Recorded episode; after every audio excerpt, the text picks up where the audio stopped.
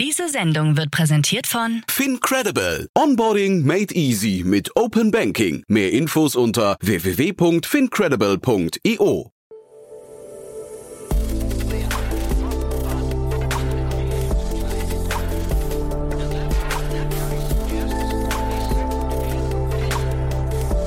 Startup Insider Daily.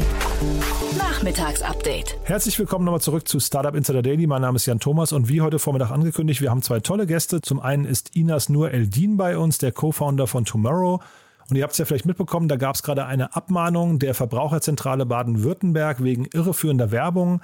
Sowas hört man nicht alle Tage und das war Grund genug für uns mal nachzufragen, was da eigentlich los ist und wie es dazu kam. Und wir haben gesprochen mit Till Oltmanns. Er ist der Co-Founder von Affilio, ein Legal Tech-Unternehmen, das gerade eine riesengroße Finanzierungsrunde abgeschlossen hat.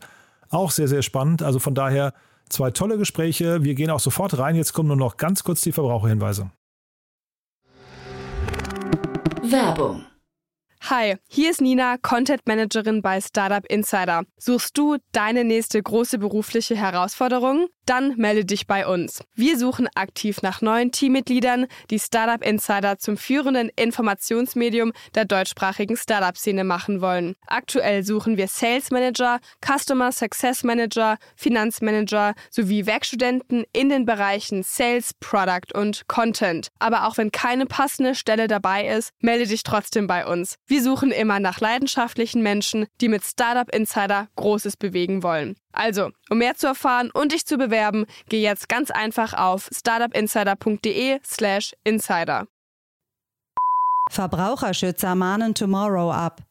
Die Verbraucherzentrale Baden-Württemberg wirft der Hamburger Neobank substanzlose Werbeaussagen vor. Ziel der Kritik ist die Aussage, dass es sich beim Girokonto Zero um das erste klimaneutrale Girokonto handle.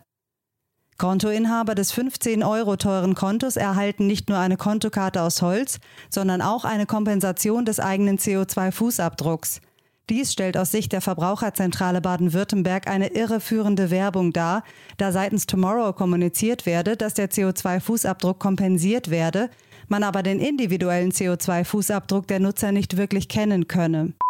Ja, ich freue mich sehr. Inas Nur Eldin ist hier, der Co-Founder von Tomorrow. Und äh, ja, wir sprechen über, ich weiß nicht, Sturm im Wasserglas, sage ich auch mal. Herzlich willkommen, Inas. Ja, ja. herzlichen Dank, Jan Thomas. Freue mich ja. hier zu sein. Super, ja, ist cool, dass wir sprechen können. Ähm, Sag mal, ich bin über euch gestolpert in den letzten Tagen und das musst du mir mal ein bisschen erklären. Das ist ja, hat euch wahrscheinlich ziemlich getroffen, ne? Die Verbraucherschutzzentrale, ich glaube Baden-Württemberg hat euch abgemahnt. Ja, genau, das ist richtig. Es gab äh, sozusagen Kritik an äh, gewissen Formulierungen, ähm, die wir auf unserer Webseite eben veröffentlicht haben, wo es ähm, darum ähm, ging, dass wir ähm, in der Vergangenheit damit geworben haben, dass wir ein Girokonto anbieten, das äh, deinen CO2-Fußabdruck sozusagen ähm, kompensiert. Und wir hatten da sozusagen dann eine inhaltliche Auseinandersetzung versus deinen Fußabdruck und den durchschnittlichen Fußabdruck einer Person, um das es uns eigentlich im, im Kern sozusagen geht. Ähm, diese Formulierung haben wir dann aber auch ähm, direkt angepasst. Ja. Äh, das wurde jetzt als irreführende Werbung bezeichnet. Ähm, ich frage mich bei, bei so einer, das klingt jetzt schon sehr spitz, finde ich. Ist das relevant? Also ist das eine, ein relevanter Unterschied? Äh, wie, wie schätzt ihr das ein?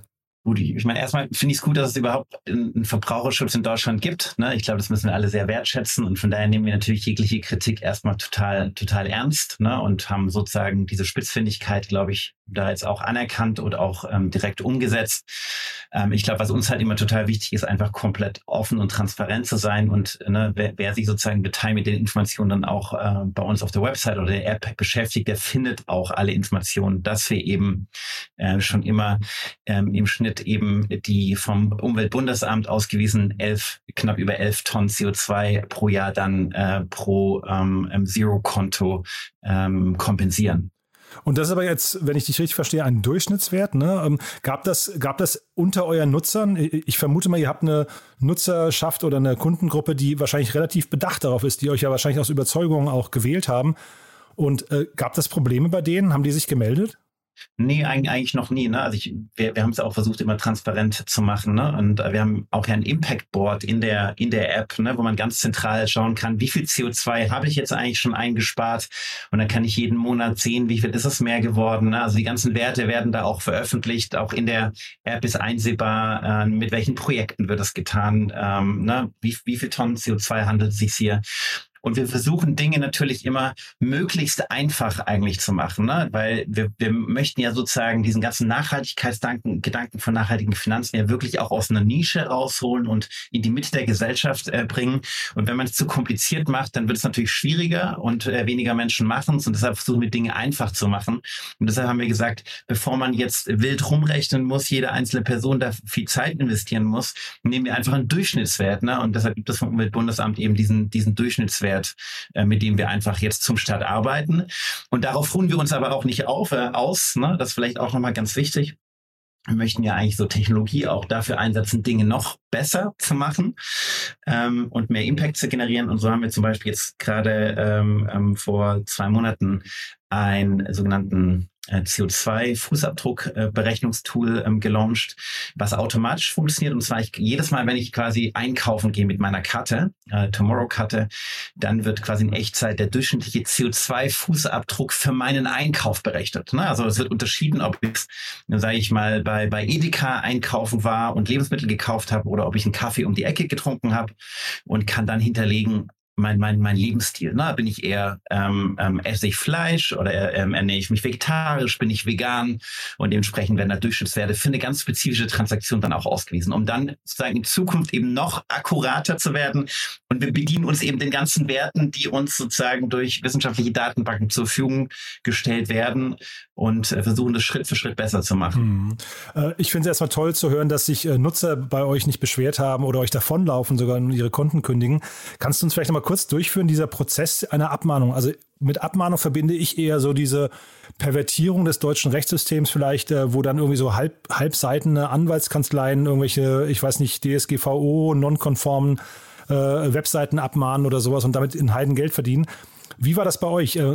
tritt dann so eine Verbraucherzentrale erstmal auf euch zu und sagt, hier, pass mal auf, da ist eine Formulierung, die ist irgendwie nicht ganz genau. korrekt? Oder ist es eher so, die hauen sofort drauf und sagen, da wird abgemahnt? Genau, wir haben äh, sozusagen das dann ähm, per, per Schreiben eben, eben bekommen ne? ähm, und haben uns dann sofort sozusagen auch mit natürlich ähm, rechtlicher Begleitung hingesetzt und das auseinandergenommen und ähm, dann eben die inhaltlichen Anpassungen auf unserer, unserer Website sozusagen vorgenommen. Ne?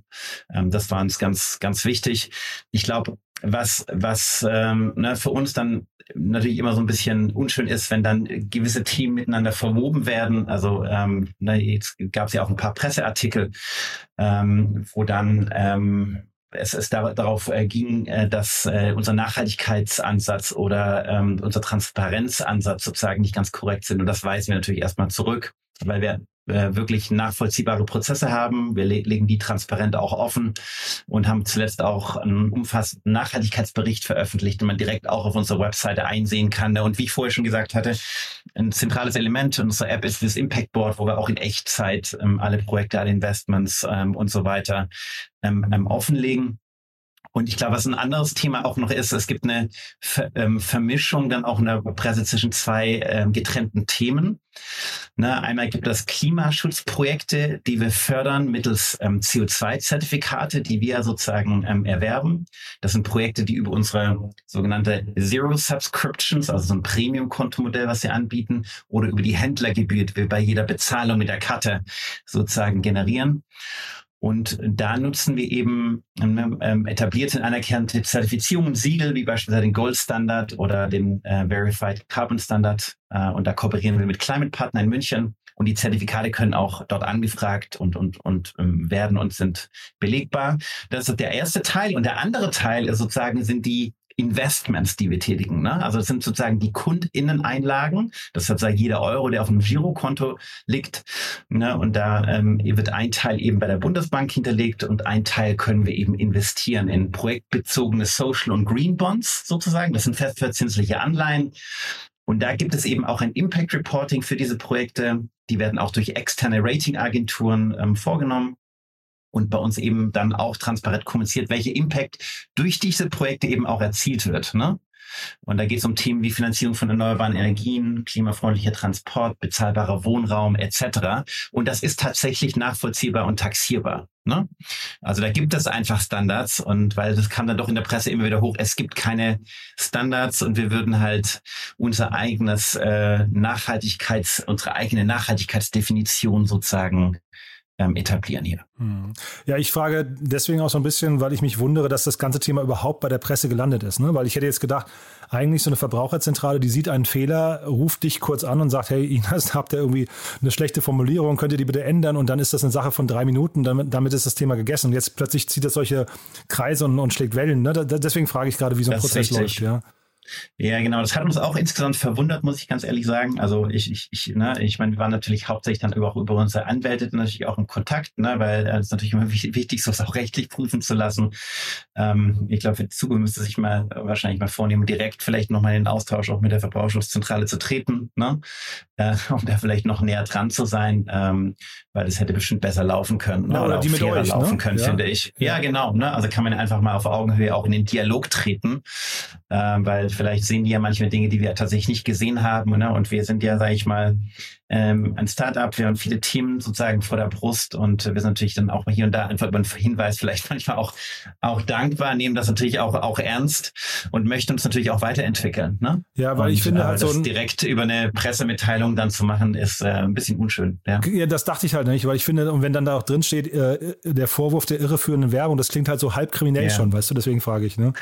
ja. Das stimmt, ja. Ja. ja. da ist, ist was dran. Ne? Also weiß ich auch nicht ganz genau, was da jetzt ähm, sozusagen ähm, der, der Grund dafür ist. Ne? Ähm, ich glaube, das Wichtige für uns, ne, wir haben es ernst genommen, abgeändert und äh, wie gesagt, wer sich mit Tomorrow auseinandersetzt, weiß, dass wir sehr ähm, transparent mit allen Teams umgehen und alles nachvollziehbar ist und man kann uns auch jederzeit kontaktieren. Ne? Wir halten auch jedes, ähm, also relativ häufig auch ähm, öffentliche Meetups ab, ne, wo wir uns auch äh, zu jeglichen kritischen Fragen auch aus unserer Community offen zeigen und die auch äh, beantworten. Ja, ich möchte jetzt hier nicht für den Otto Birnbaum sprechen, aber der hat mir dann im Nachgang unseres Gesprächs, weil der ist ja regelmäßig bei uns im Podcast, hat mir auch gesagt, mhm. wenn, wenn ich wüsste, wie, sag mal, wie wichtig euch das Thema, ich weiß nicht, Kommunikation und Transparenz mit euren Kunden ist, äh, dann, dann wäre sofort klar, dass es eigentlich hier ein Vorwurf ist, der, wenn er richtig kommuniziert worden wäre, gar nicht im Raum stehen würde. Ne? Deswegen, äh, also auch von da ja. gab es sofort Rück, also der ist ja bei euch investiert, deswegen, oder Revent, ne, ist bei euch investiert, deswegen sage genau. ich das, ne?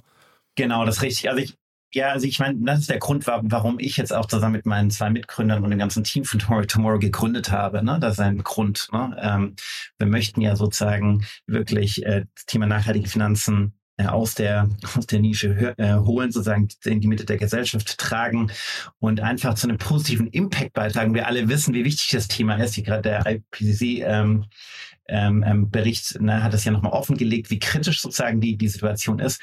Und ich, ich will vielleicht an der Stelle auch nochmal sagen, wir scheuen wirklich keinen Aufwand an der Stelle, äh, die extra Meile auch zu gehen. Ne? Also wir, wir machen uns das Leben sozusagen absichtlich schwer. Ne? Also auch wenn man sich sozusagen mal den Screening-Prozess anschaut, also den, den, den wir machen, bevor wir auch irgendein Investment tätigen.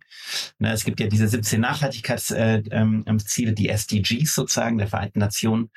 Ähm, ne, danach screenen wir, ne, ob Projekte ähm, oder Investments eben einen positiven Impact leisten. Dann gehen wir durch ein Negativ-Screening. Ähm, ne, also haben wir auf der einen Seite Positiv-Screening, Negativ-Screening. Das sind allein über 100 ähm, Kriterien.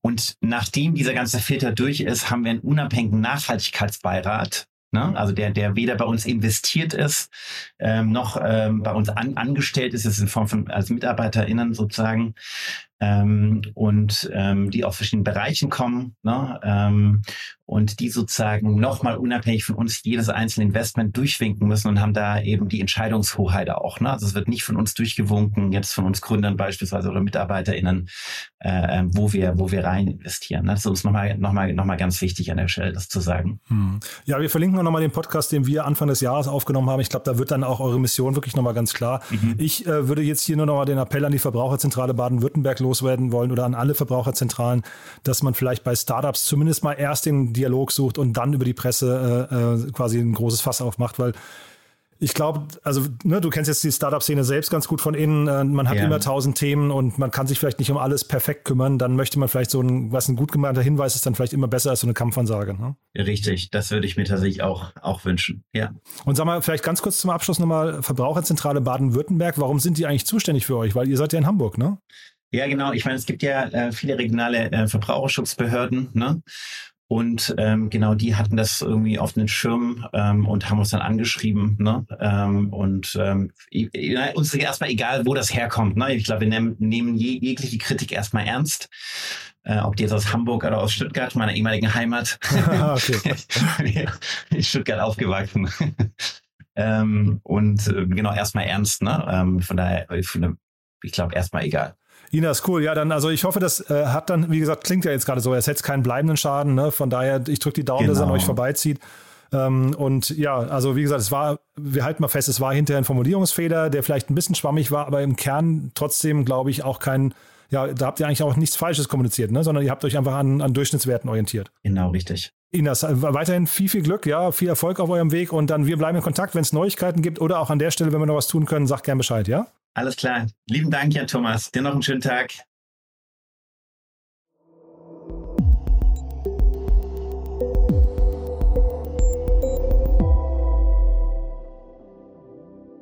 Also Till Oltmann ist hier Mitgründer von Affinio und äh, ja, ich freue mich sehr. Wir sprechen über eine tolle Runde. Hallo Till.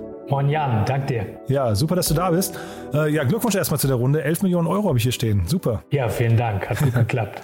ja, ich habe mit Jenny Dreier schon über euch gesprochen. Äh, die war ganz begeistert von eurem Businessmodell. Äh, hol uns doch nochmal ab für die, die es nicht gehört haben. Ihr habt ja euch einen ganz interessanten Space ausgesucht, ne? Ja, also Affilio ist unterm Strich eine Plattform, die es dir einfach macht, dich und deine Familie abzusichern. Aus Kundensicht geht es darum, sich rechtlich, finanziell ähm, darauf vorzubereiten, dass im Leben mal was schiefgehen kann. Du kannst irgendwie einen Unfall haben, jemand in deiner Familie kann pflegebedürftig werden oder sterben. Das ist leider Realität. Je älter man wird, desto wahrscheinlicher ist es, dass man das auch mal erlebt. Und wir bieten dir eben alles, was du tun kannst, um dich und deine Familie darauf vorzubereiten und dich richtig abzusichern. Also das Business Model, das nennen wir immer für Investoren Peace of Mind as a Service. Da steckt der Gedanke hinter, dass du einfach regelmäßig ein bisschen zahlst, bei uns Mitglied wirst und wir kümmern uns dann um den ganzen Kram. Mhm. Und äh, ich verstehe es auch richtig, das kostet dann quasi eine jährliche Fee, ne? Ja, also wir haben angefangen mit einem Tool, bei dem du Dokumente erstellen kannst. Patientenverfügung, Testament und so weiter. Mhm. Da sind die Durchschnittsnutzer auch Mitte 60 und äh, dann war am Anfang, als das Produkt ganz neu war, noch nicht ganz klar, wie wir das monetarisieren.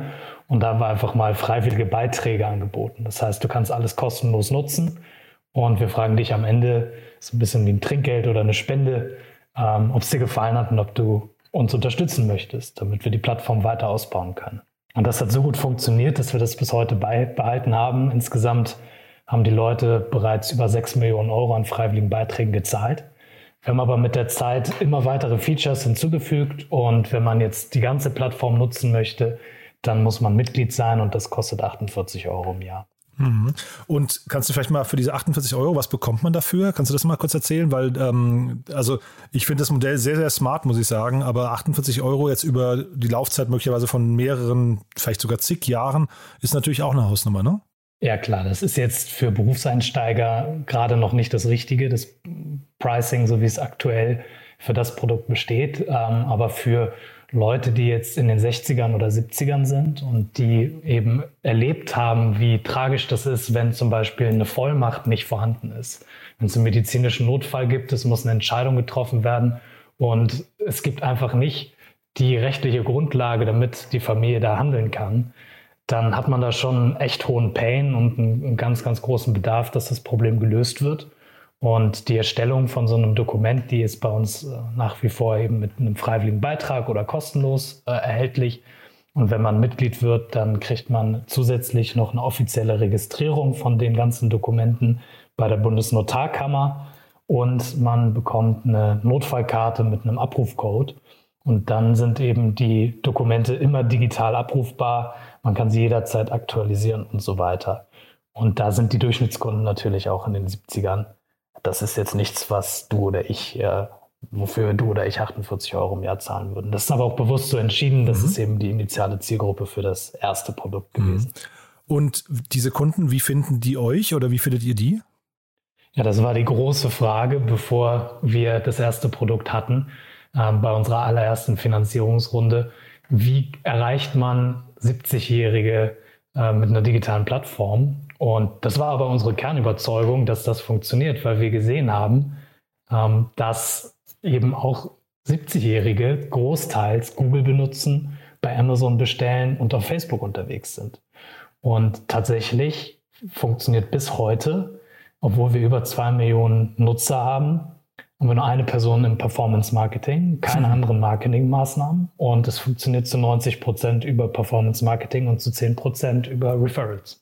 Das ist ja interessant. Und keine anderen Marketingmaßnahmen, weil ich hätte jetzt fast gedacht, dass neben quasi Performance Marketing bei euch äh, ja zumindest das Thema Branding total wichtig sein müsste, weil ihr wahrscheinlich, also das wäre jetzt auch die Frage, bei der Zielgruppe ja wahrscheinlich einen ziemlichen Trust aufbauen müsst, ne? Weil äh, wenn jetzt 70-Jährige im Netz unterwegs sind, die haben ja generell erstmal eine natürliche Distanz wahrscheinlich zu dem Produkt oder zu den digitalen Services. Und da muss man ja wahrscheinlich ein bisschen anders sich positionieren, vorsichtiger und einfühlsamer und so weiter, als das eine, eine weiß ich, eine Direct-to-Consumer-Brand, äh, die 20-Jährige äh, adressiert machen muss, ne? Absolut. Und die Entscheidung haben wir bewusst getroffen, dass wir nämlich uns als Marke auch ein bisschen in den Hintergrund stellen und stattdessen die Experten, mit denen wir zusammenarbeiten, also Notare, Ärzte und so weiter, dass wir die in den Vordergrund stellen. Dass das eben das Vertrauen schafft, dass wir ansonsten sehr respektvoll auftreten, sehr hilfsbereit sind und einfach versuchen, die User Experience so gut wie möglich zu gestalten und vor allem auch auf die Zielgruppe anzupassen. Aber das Vertrauen kommt dadurch, dass wir eben mit Notaren, mit Ärzten und so weiter zusammenarbeiten. Und dieses Thema Branding, Marke aufbauen und so weiter, dafür haben wir jetzt auch eine Finanzierungsrunde gemacht, weil wir die Plattform jetzt erweitern. Wir werden für andere Generationen, für die ganze Familie unterm Strich eben auch Lösungen anbieten, zum Beispiel Berufseinsteiger, die sich dann um Altersvorsorge und Versicherungen und so weiter kümmern müssen. Und da wird die Marke äh, noch eine viel wichtigere Rolle spielen. Da wissen wir auch, dass Performance Marketing nicht der richtige Weg sein wird. Mhm. Ja, ist interessant, weil also in der Pressemeldung, die ich bekommen habe, da werdet ihr als Introtech äh, positioniert. Und ich hätte jetzt gesagt, bei dem Thema, ähm, äh, was wir gerade besprochen haben, die 70-Jährigen, die dann irgendwie quasi ihr Peace of Mind-Paket bei euch kaufen, das ist noch nicht richtig Introtech. Ne? Das heißt, ihr habt schon noch mal eine andere Vision von euch, die jetzt dann quasi in der nächsten Stufe kommt. Absolut. Und das hatten wir auch schon vor der Gründung, sonst hätten wir auch kein Venture Capital aufgenommen. Denn die Idee ist unterm Strich, dass du in jeder Lebenslage Dinge tun musst, um dich abzusichern. Da hat niemand Lust drauf, das ist nicht angenehm, aber es ist super wichtig. Und das sieht halt je nach Lebenslage ganz anders aus. Also wenn du den Beruf, in den Beruf einsteigst, ist das Altersvorsorge und Versicherung. Wenn du später Familie hast, sind es vielleicht diese Dokumente. Und wenn du einen Pflegefall in der Familie hast, dann musst du da auch wieder Anträge stellen und das ganze Thema organisieren. Das ist super komplex.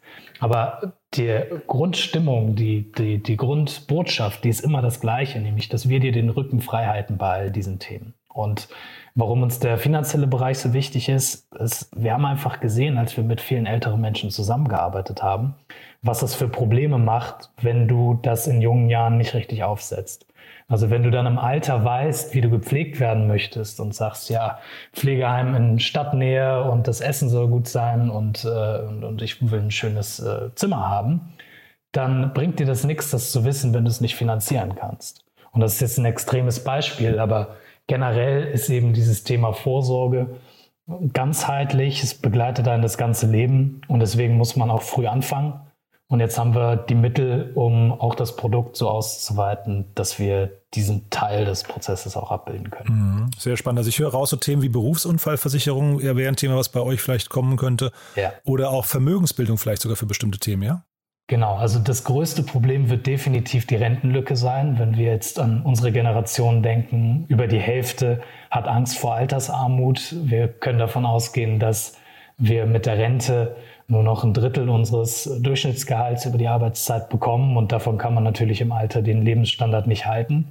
Und das wirklich langfristig abzusichern, das wird die allererste Priorität sein. Das ist großteils, großteils ein psychologisches Problem, weil die Mathematik dahinter, wie man das über 40 Jahre erreichen kann, die ist nicht schwer.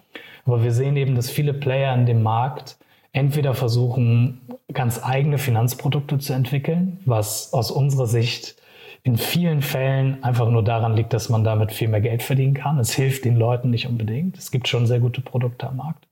Oder sie fokussieren sich auf ja, so Eigenschaften wie Gier, ja, dass man irgendwie das Zocken leichter macht, womit du aber auch deine Rentenlücke jetzt nicht unbedingt schließt. Und wir sehen eben ein ganz großes Problem darin, dass noch über 90 Prozent aller Entscheidungen in diesem Bereich bei einem Makler oder Vertreter getroffen werden, der am Ende eine Provision verdient und vom System her einfach falsche Anreize gesetzt hat. Und da glauben wir, dass wir vieles besser machen können. Und wie passt, wie, wie passt jetzt hier Commerz Ventures rein? Ähm, die, die, also ich, ich habe jetzt bei denen kein so richtiges Profil, aber ich hätte jetzt eigentlich natürlich erstmal gesagt, die haben mit der Commerzbank gerade eigene Themen. Äh, was ist deren quasi, äh, oder was war für euch das Kriterium, euch für die zu entscheiden? Also wir haben von Anfang an schon bei den Business Angels und dann auch in den letzten beiden Runden die Entscheidung immer nach den Personen getroffen. Weil wir gesagt haben, hey, wenn wir jetzt fünf Jahre mit denen zusammenarbeiten und die bei uns im Board sitzen, dann ist das einfach mit Abstand das wichtigste Kriterium. Und Paul, den Partner von Commerz Justin, kennen wir jetzt seit mittlerweile zwei Jahren. Wir haben noch nie jemanden gesehen, der in so kurzer Zeit so gut verstanden hat, was wir vorhaben. Paul hat selbst auch in der Gründungsphase von Finanztipp mitgewirkt, die in dem Bereich, in den wir gehen wollen, wirklich ein Vorbild sind. Und es gibt, glaube ich, keinen besseren Experten auf dem Gebiet, äh, den man sich da ins Board holen kann. Wir haben eine Beta-Phase mal gestartet, wo Paul mitgemacht hat, wo auch äh, Tom, der Principal von Speed Invest, ja auch investiert haben, mitgemacht haben. Und haben einfach über die letzten ein, zwei Jahre schon eine super Beziehung zu denen aufgebaut, sodass wir dann bei dieser Runde jetzt auch bei denen schon das Termsheet unterschrieben haben, bevor wir überhaupt mit vielen Investoren das Erstgespräch hatten. Also es war wirklich ein persönlicher Fit. Und zu dem Thema Commerzbank muss man sagen, also klar, äh, ist Commerce Ventures daraus entstanden, aber die sind schon return-focused, also es ist kein strategischer Investor. Und ähm, da gibt es jetzt auch keine Terms, mit denen die sich irgendwas zusichern, was jetzt äh, Cherry oder Cavalry in den letzten Runden nicht bekommen hätten. Mhm. Ja, genau. Also das nochmal vielleicht der Hinweis, Cherry Ventures und Cavalry sind auch noch bei euch mit drin. Ich kenne jetzt den Paul natürlich nicht, aber äh, ich muss sagen, äh, Christian Mehrmann habe ich hier im Podcast oder auch den Martin Janicki von Cavalry und das sind auch Jungs, die sind ganz schön auf Zack, muss ich sagen. Von daher, wenn du sagst, der Paul ist da so schnell, dann heißt es also erst recht ein Kompliment in seine Richtung. Wo geht ja, jetzt ihr bei euch? euch mal das, oder schau dir mal ja. das Portfolio an. Das ist wirklich einmalig im Bereich Insurtech und Fintech, was Aha. die für eine Performance hingelegt haben in den letzten Jahren. Und äh, worauf ich noch hinaus wollte, bei euch ist aber jetzt noch nicht Seven Ventures oder ähnliches dabei. Das heißt, weil das wäre jetzt quasi für euch, ich habe gesehen, zwei Millionen Nutzer habt ihr schon, ne? Ja. Ähm, das wäre jetzt quasi so hinterher die, die nächste Stufe eigentlich, dass man irgendwie eine große Medienkampagne fahren müsste, oder? Also wir wollen in diesem ganzheitlichen Ansatz, wo wir für mehrere Generationen unser Produkt optimieren, da wollen wir noch viel mehr Erfahrungen sammeln. Gerade im Bereich Altersvorsorge und Versicherung stehen wir noch am Anfang, sind gerade in der Closed Beta, wo wir mit ganz wenigen Leuten das Produkt testen und optimieren. Mhm. Und wenn wir da den richtigen Weg finden, das kann ganz schnell gehen, das kann aber auch mal länger dauern, dann ist natürlich die Vermittlung von dem, was wir da besonders machen, ganz entscheidend. Und da wird es dann auch Richtung ja, Werbung, vielleicht Fernsehwerbung gehen. Aber das Commitment, das sind wir jetzt in der Runde noch nicht eingegangen. Wir halten uns da die Optionen offen, auch was das Timing angeht. Mhm.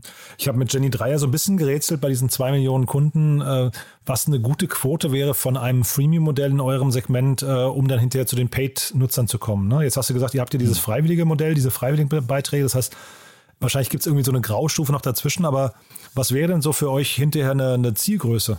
Also bei der Conversion zu den freiwilligen Beiträgen sind wir eigentlich schon ganz happy. Die liegt bei ungefähr 10 Prozent. Oh, super. Das ist schon echt gut, mhm. ja, wenn man sich die Registrierung anschaut. Von denen werden dann aktuell ungefähr nochmal 20 Prozent zu einem Mitglied mit dieser 48 Euro Mitgliedschaft. Und das ist in dem Dokumenten-Case, den wir da haben, auch schon ganz, ganz okay. Was jetzt noch dazu kommt, ist eben die Erweiterung zur Familienplattform, dass du bei uns im Produkt weitere Familienmitglieder hinzufügen kannst und das alles zentral an einer Stelle verwaltest, egal ob es jetzt ein Pflegefall oder ein Berufseinstieg von deinen Kindern oder sowas ist, Studium, das kannst du alles da managen. Und da erwarten wir schon, dass da auch noch deutlich mehr Subscriptions durch entstehen. Bei anderen Themen, zum Beispiel Vermittlung von Pflegeleistungen oder Altersvorsorge und Versicherung, da werden wir am Anfang auch mit freiwilligen Beiträgen arbeiten, aber da gibt es natürlich darüber hinaus auch noch Monetarisierungspotenzial. Das heißt, unser Fokus ist gerade nicht unbedingt diese Conversion Rate zu erhöhen. Da stecken wir zumindest jetzt nicht so viel Zeit rein in, in diese Arbeit. Nee, dafür ist dann auch so eine Finanzierungsrunde da. Ne? Aber ich höre trotzdem raus, dass so eine, dass die freiwilligen Beiträge bei euch eigentlich momentan äh, mehr Umsatz generieren als die, äh, als die 48 Euro pro Jahr, ne? Ja, absolut. Also der durchschnittliche freiwillige Beitrag liegt so bei 35 Euro und ähm, den zahlen fünfmal so viele Personen, die Mitglied werden. Also es ist immer noch super wichtig für uns mhm. und das ist auch obwohl es keine Werbung ist, ist es eine wichtige Marketingentscheidung, weil das von der Positionierung her natürlich einen, einen super Effekt hat. Total. funktioniert. Würde dir spontan einfallen, wer das noch machen könnte? Wer könnte sowas adaptieren mit den freiwilligen Beiträgen? Also ich würde mir wünschen, dass viele Gründer, die ein B2C-Startup gründen, das einfach mal ausprobieren. Letztendlich lernt man dadurch extrem viel, denn du weißt dann am Ende auch, wer deine Fans sind. Mhm. Und mit denen kannst du noch viel mehr machen. Wir haben jetzt 200.000 Menschen in Deutschland, die uns einen freiwilligen Beitrag gezahlt haben. Wenn wir jetzt neue Produkte entwickeln wollen, dann haben wir da natürlich nochmal einen Teil unserer Plattform, mit dem wir auf einer ganz anderen Art arbeiten können und denen wir Dinge vorstellen können. Ähm, das ist ja was ganz anderes, als wenn du das gar nicht differenzieren kannst. Ähm, letztendlich, sobald du keine variablen Kosten hast, also Software anbietest, kannst du das ausprobieren mit freiwilligen Beiträgen. Und ich kann es nur empfehlen, diese Learnings mal zu sammeln, selbst wenn man das dann nicht für immer behält. Super. Und was würdest du denn sagen, wie weit kommt ihr jetzt mit dem Kapital? Also wie gesagt, 11 Millionen Euro klingt, klingt super. Wie viele Mitarbeiter, äh, Mitarbeiter seid ihr, sorry? 30. 30, ne? Das, also dann, weil das ist ja wahrscheinlich immer die Hauptkomponente bei euch gerade, ne? Oder, oder habt ihr noch andere große Kostenblöcke? Also in der Produktentwicklung sind es eigentlich nur Gehälter, aber das Kapital ist natürlich dafür da, um das Marketing, mhm. sobald wir die Umsetzung eben geschafft haben, die wir gerade besprochen haben, um das Marketing auch richtig anzukurbeln. Und da ist es natürlich so, dass wir schon bei einem Return so um die Eins bleiben wollen. Das heißt, wir wollen jetzt nicht super viel Geld mit Werbung verbrennen. Aber um dahin zu kommen, musst du einfach mal ein bisschen was ausprobieren. Und dafür ist die Runde definitiv äh, geeignet, damit wir da ganz viel Freiheit haben. Wie viele Jahre wir damit hinkommen oder Monate, ich würde sagen, je besser es läuft, desto, desto kürzer wird's. cool, schöne Ansage, ja. Und sag mal ganz zum Schluss nochmal kurz die Frage, äh, du hast mir im Vor Vorgespräch, hatte ich dich gefragt, was dein Titel ist, da hast du gesagt, du hast gar keinen Titel und du hast gesagt, ihr, äh, euer gesamtes Gründerteam hat keine Titel. Wie kommt man denn auf so eine Idee? Ja, wir sind 30 Leute, wir kennen uns alle noch persönlich und äh, jeder weiß, wer wir sind. Wir sind die Co-Founder. Und ähm, dass da jetzt nicht irgendwie eine Frage ist, wer jetzt CEO ist und sie irgendwas anderes, oh, das braucht bei uns im Team keiner. Die Frage kommt auch ehrlich gesagt nie intern, sondern immer nur extern. Vielleicht muss ich mir da mal eine bessere Antwort für zurechtlegen. Musste nicht, ist, ist auch gar kein Defizit, es war einfach nur rein Interesse halber, weil auch das ist ja eine Sache, die macht ihr anders als andere, von daher vielleicht auch ja. das ein Impuls für andere mal drüber nachzudenken. Vielleicht gibt es auch Co-CEO, das habe ich bei Zalando gehört. Ja. Dann können wir das auch nehmen. Aber zumindest nicht die äh, Egomanie in den Mittelpunkt stellen, das ist ja auch schon mal schön. Ja. Nein, also generell, wir haben auch keine anderen C-Level-Titel bei uns. Das kann sein, dass das alles dann notwendig wird, wenn wir wachsen. Mhm. Aber aktuell ist es ein sehr familiäres Setting und da brauchen wir das noch nicht. Fantastisch. Cool, Till. Also von meiner Seite sind wir durch. Haben wir was Wichtiges vergessen aus deiner Sicht? Nee, ich glaube, das passt sehr gut. Dank dir. Hat ja. Spaß gemacht. Ja, mir auch. Du, dann vielen Dank. Weiterhin gute Reise. Auf, also es klingt so, als weiter auf einem guten Weg. Und wir bleiben in Kontakt. Äh, je nachdem, wie gut es läuft, hören wir uns früher oder später, ne? Sehr gut. Machen wir so. Werbung Hi, hier ist Moritz, Marketing und Growth Manager bei Startup Insider. Wenn du über die verschiedensten Themen immer auf dem neuesten Stand sein möchtest, dann empfehle ich dir auf jeden Fall unsere Newsletter auszuprobieren. Von unserem täglichen Morning Briefing Startup Insider Daily zu unseren themenspezifischen Newslettern wie Krypto und Web3, Investments und Exits oder KI Kompakt bist du mit unseren Newslettern immer top informiert. Falls du interessiert bist, kannst du dich jetzt ganz einfach kostenlos anmelden und zwar unter startupinsider.de/slash insider. Startup Insider Daily, der tägliche Nachrichtenpodcast der deutschen Startup-Szene. Das war's für heute, das war's für diese Woche. Wir sind durch. Ich hoffe, es hat euch Spaß gemacht. Wie immer der Hinweis an euch oder die Bitte, wenn euch gefällt, was wir hier tun, empfehlt uns gerne weiter. Entweder auf LinkedIn, Instagram, Facebook oder Twitter oder natürlich auf Apple Podcasts eine Bewertung. Das hilft uns am allermeisten. Dann wird dieser Podcast automatisch von mehr Leuten gesehen und das würde uns natürlich freuen. Von daher vielen Dank dafür. Und ansonsten euch ein wunderschönes Wochenende. Ich freue mich, wenn wir uns nächste Woche wieder hören. Bis dahin, alles Gute und ja. Diese Sendung wurde präsentiert von Fincredible. Onboarding made easy mit Open Banking. Mehr Infos unter www.fincredible.io. Ciao, ciao.